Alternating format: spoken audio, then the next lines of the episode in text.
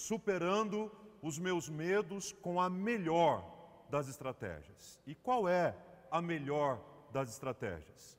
Antes de compartilhar isso com você, eu quero mencionar uma pesquisa que foi feita ah, pelo Veja Saúde em abril do ano de 2020, portanto, há alguns meses apenas atrás. E esta pesquisa a respeito da pandemia identificou algumas coisas bem interessantes, como, por exemplo, as palavras mais comuns que têm sido utilizadas pelas pessoas durante esses dias da pandemia. E dentre elas, três se destacaram e ganharam uma força muito interessante, que é a palavra insegurança, a palavra preocupação e a palavra medo. A palavra medo. Observem que dentre os medos sociais, dentro daquilo que as pessoas têm mais medo nesse momento em que estamos vivendo, as pessoas mencionaram ter medo de pegar a doença, pegar a Covid-19, tem medo de encontrar os hospitais superlotados quando porventura precisarem, tem medo da morte, tem medo de perder alguém a quem ama, tem medo de perder o emprego ou a renda, tem medo de aglomerações e ao mesmo tempo tem medo de solidão, tem medo de distúrbio, distúrbios emocionais e por aí vai. Fato é que a sociedade em que estamos vivendo neste momento está em pânico. As pessoas estão em pânico. As pessoas estão com medo de tudo e de todos. Observem como é contraditório termos medo ao mesmo tempo das aglomerações, ao mesmo tempo em que temos medo da solidão. Isso pode parecer bastante curioso. Ah, uma enfermeira brasileira que há mais de 20 anos reside e trabalha como enfermeira em Milão, na Itália, na região norte da Itália, chamada Cláudia de Moraes, fez a seguinte afirmação: Nós, enfermeiros, somos treinados e nos acostumamos, ou treinados a, a nos acostumar com a morte, mas não nos acostumamos. Quando você perde um paciente a cada três, quatro dias, é uma coisa. Quando você perde todos os dias, é muito difícil. Não somos heróis. Estamos fazendo o nosso trabalho do dia a dia com medo, como todas as outras pessoas, mas com um sentimento de dever para com a sociedade. Palavras de uma enfermeira brasileira na Itália que está trabalhando com todas as forças para combater este mal, na linha de frente dos profissionais da saúde que têm cuidado e ajudado a vida de tantas pessoas. Aí a mesma pesquisa do, do Veja Saúde trouxe uma outra informação bastante interessante também, que procurou descobrir entre as pessoas qual a estratégia que as pessoas têm utilizado para passar o tempo da pandemia. E ah, o ranking das cinco respostas mais mencionadas são essas. Em primeiro lugar, as pessoas têm recorrido à internet. Em segundo lugar, as pessoas têm recorrido à, televisão. Em terceiro lugar, as pessoas têm recorrido aos livros. Em quarto lugar, as pessoas têm recorrido aos exercícios físicos, e isso por ordem de aparição na pesquisa.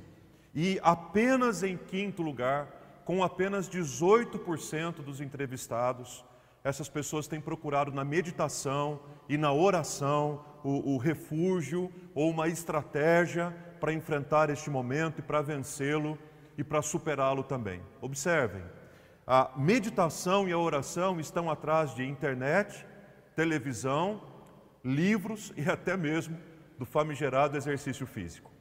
Portanto, a pergunta que surge agora é: será que nós estamos procurando a melhor estratégia para passarmos por esse momento, para vencermos este momento?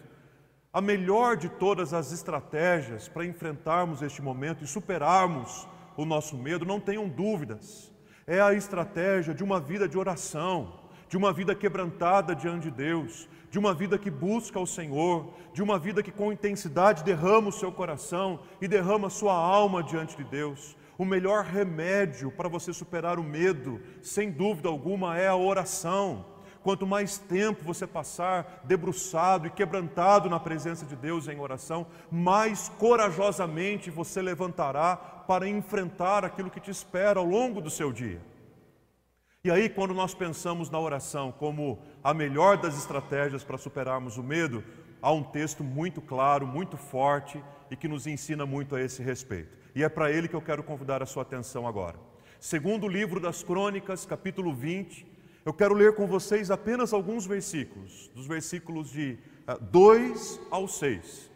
Mas eu peço a você, não perca a oportunidade de hoje ou no decorrer desta semana ler todo o capítulo 20 do segundo livro das Crônicas. É um texto tremendo e maravilhoso que nos ensina que quando temos medo, nós devemos buscar ao Senhor em oração. Se você espera superar os seus medos, os antigos ou os novos por conta da pandemia, em nome de Jesus, debruce a sua vida diante de Deus em oração. Dobre os seus joelhos, coloque a sua vida diante de Deus em oração, fale com Ele, adore ao Senhor, entregue a Deus as suas preocupações em oração, porque é exatamente isso que Josafá, rei de Judá, fez neste texto em que vamos ler agora. Diz assim o ensino da Santa Escritura: Vieram alguns que avisaram a Josafá, dizendo: Grande multidão vem contra ti, da além do mar e da Síria. Eis que já estão em Azazon Tamar, que é em Gede. Então Josafá teve medo e se pôs a buscar ao Senhor e apregoou jejum em todo Judá. Judá se congregou para pedir socorro ao Senhor. Também de todas as cidades de Judá veio gente para buscar ao Senhor. Pôs-se Josafá em pé na congregação de Judá e de Jerusalém, na casa do Senhor, diante do pátio novo, e disse: Ah, Senhor, Deus de nossos pais, porventura não és tu Deus nos céus? Não és tu que dominas sobre todos os reinos dos povos? Na tua mão está a força e o poder, e não há quem te possa resistir.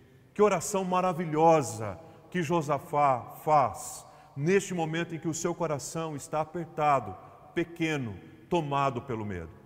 Quero lembrar com você a importância deste texto e desta história para a compreensão do Antigo Testamento e, consequentemente, para a compreensão da nossa salvação de uma maneira mais abrangente.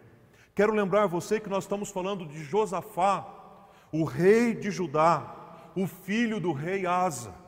Vale lembrar que pai e filho, Asa e Josafá, foram responsáveis por uma grande reforma religiosa que aconteceu no reino de Judá. Quando o templo do Senhor estava completamente profanado pela presença de ídolos, de imagens, de idolatria e de escultura, Asa e Josafá foram os reis responsáveis não apenas pela purificação do templo, como também para ah, renovar o altar de Deus que estava caído naqueles dias. A religião estava completamente contaminada, a religião estava completamente afetada, o povo estava completamente perdido e distante do Senhor. E Asa e seu filho Josafá foram reis extremamente importantes para trazer o povo de volta aos caminhos do Senhor. Se você ler, por exemplo, no segundo livro das Crônicas, capítulo 17, basta você ler os seis primeiros versículos. Você encontrará ali expressões claras de que o Senhor estava com Josafá, de que a bênção de Deus estava sobre o seu reino e de que ele foi tremendamente e poderosamente usado por Deus para a reconstrução e a restauração da fé daquelas pessoas. Agora, o seu período de reinado foi marcado e caracterizado por um tempo de paz, por um tempo de equilíbrio, por um tempo de bonança, por um tempo de estabilidade, até que chega uma notícia muito dura. Chega a notícia a Josafá que três grandes e poderosos exércitos estavam vindo com toda a força que tinham, toda a força bélica que tinham contra o reinado de Josafá. E como o reinado de Josafá era um reino tranquilo, estável, em paz, ele tinha também o seu próprio exército, mas não era um exército que estava plenamente habilitado para uma guerra daquele porte naquele momento. Frente a três poderosos exércitos dos Moabitas, dos Amonitas e dos Meunitas. Agora imaginem você, Josafá com o seu reino tranquilo e estável, um exército pequeno e desacostumado com a guerra recebe uma notícia assustadora de que três grandes nações, três grandes exércitos estavam vindo em direção a eles em Judá, seguramente o coração de Josafá temeu. Seguramente o coração do povo temeu. Seguramente houve uma comoção e um medo nacional, global, muito provavelmente como aquele que nós estamos vivendo agora.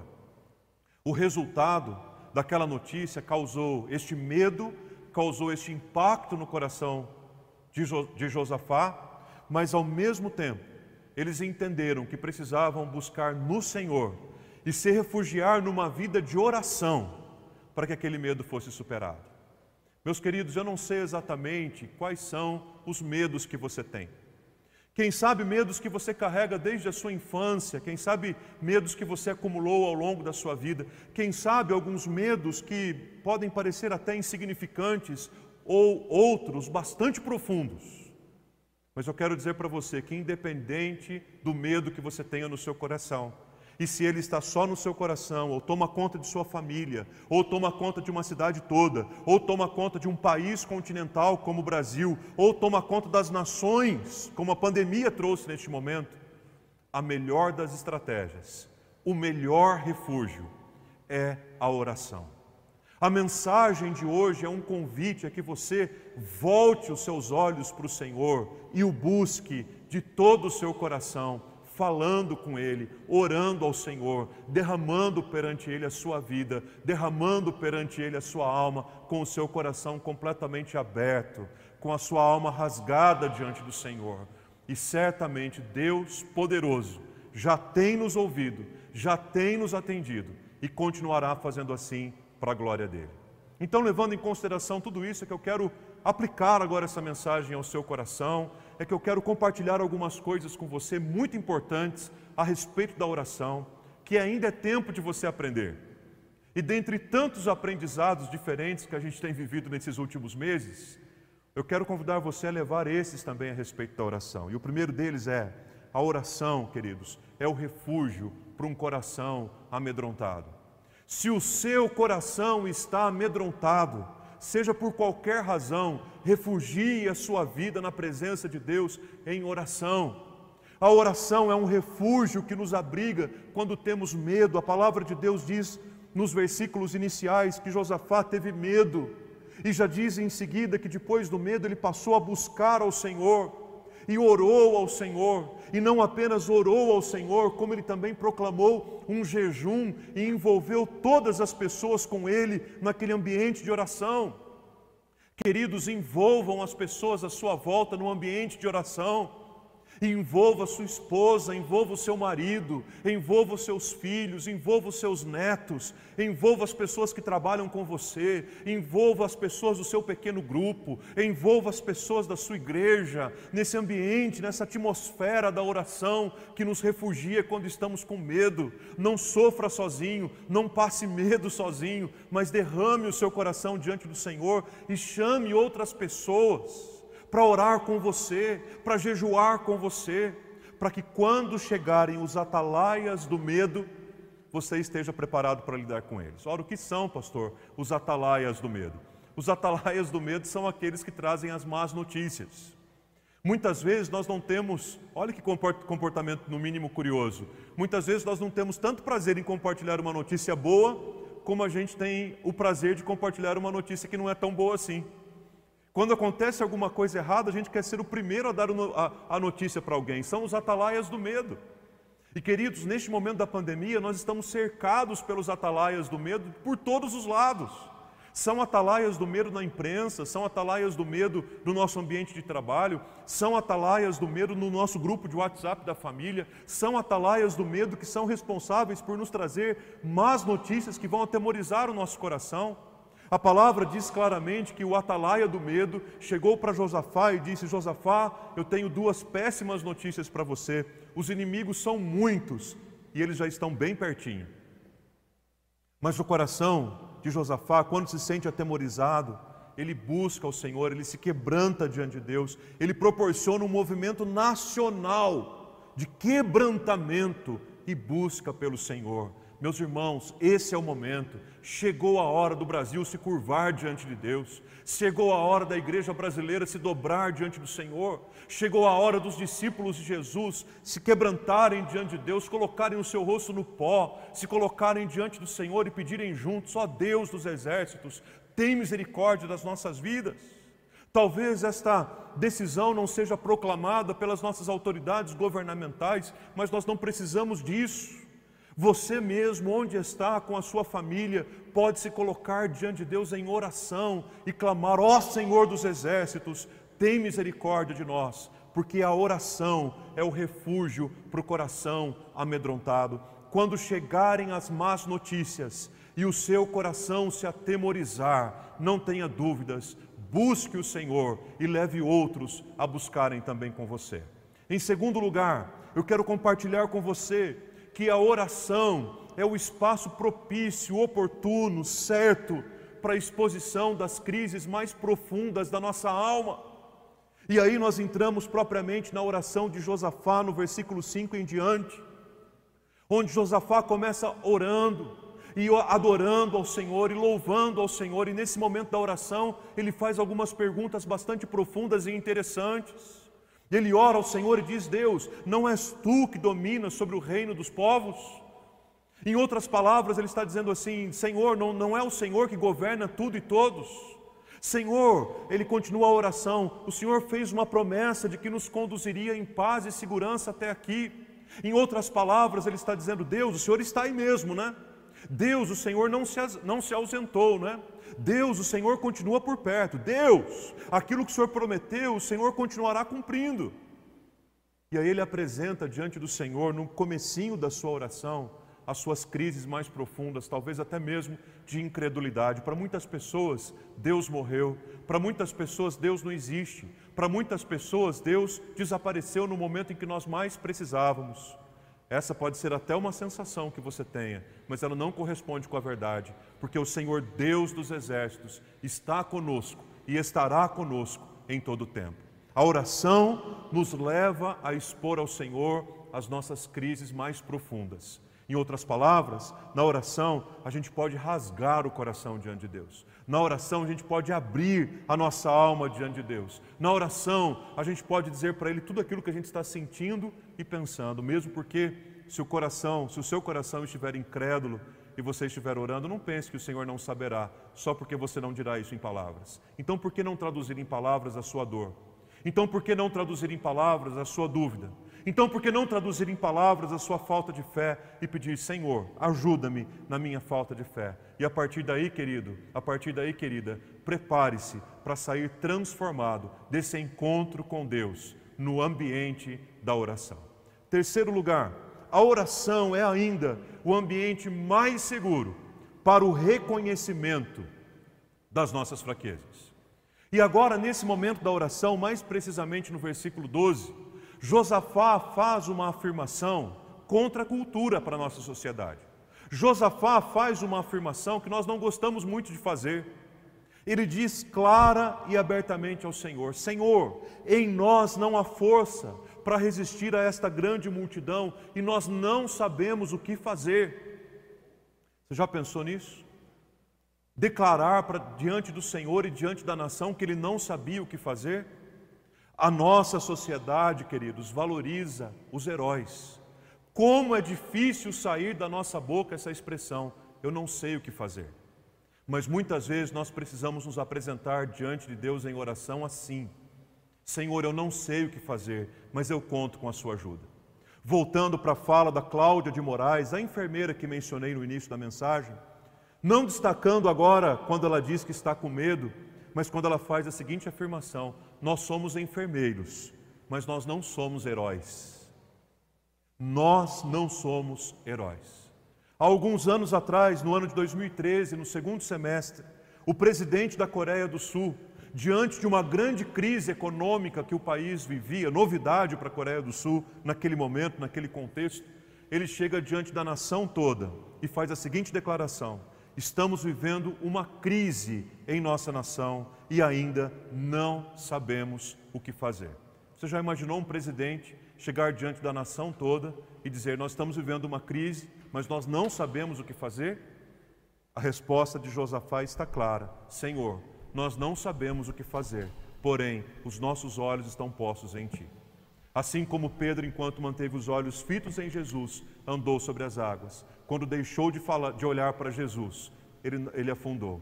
Assim como no Salmo 121, o convite é: elevo os meus olhos para os montes. De onde me virá o socorro?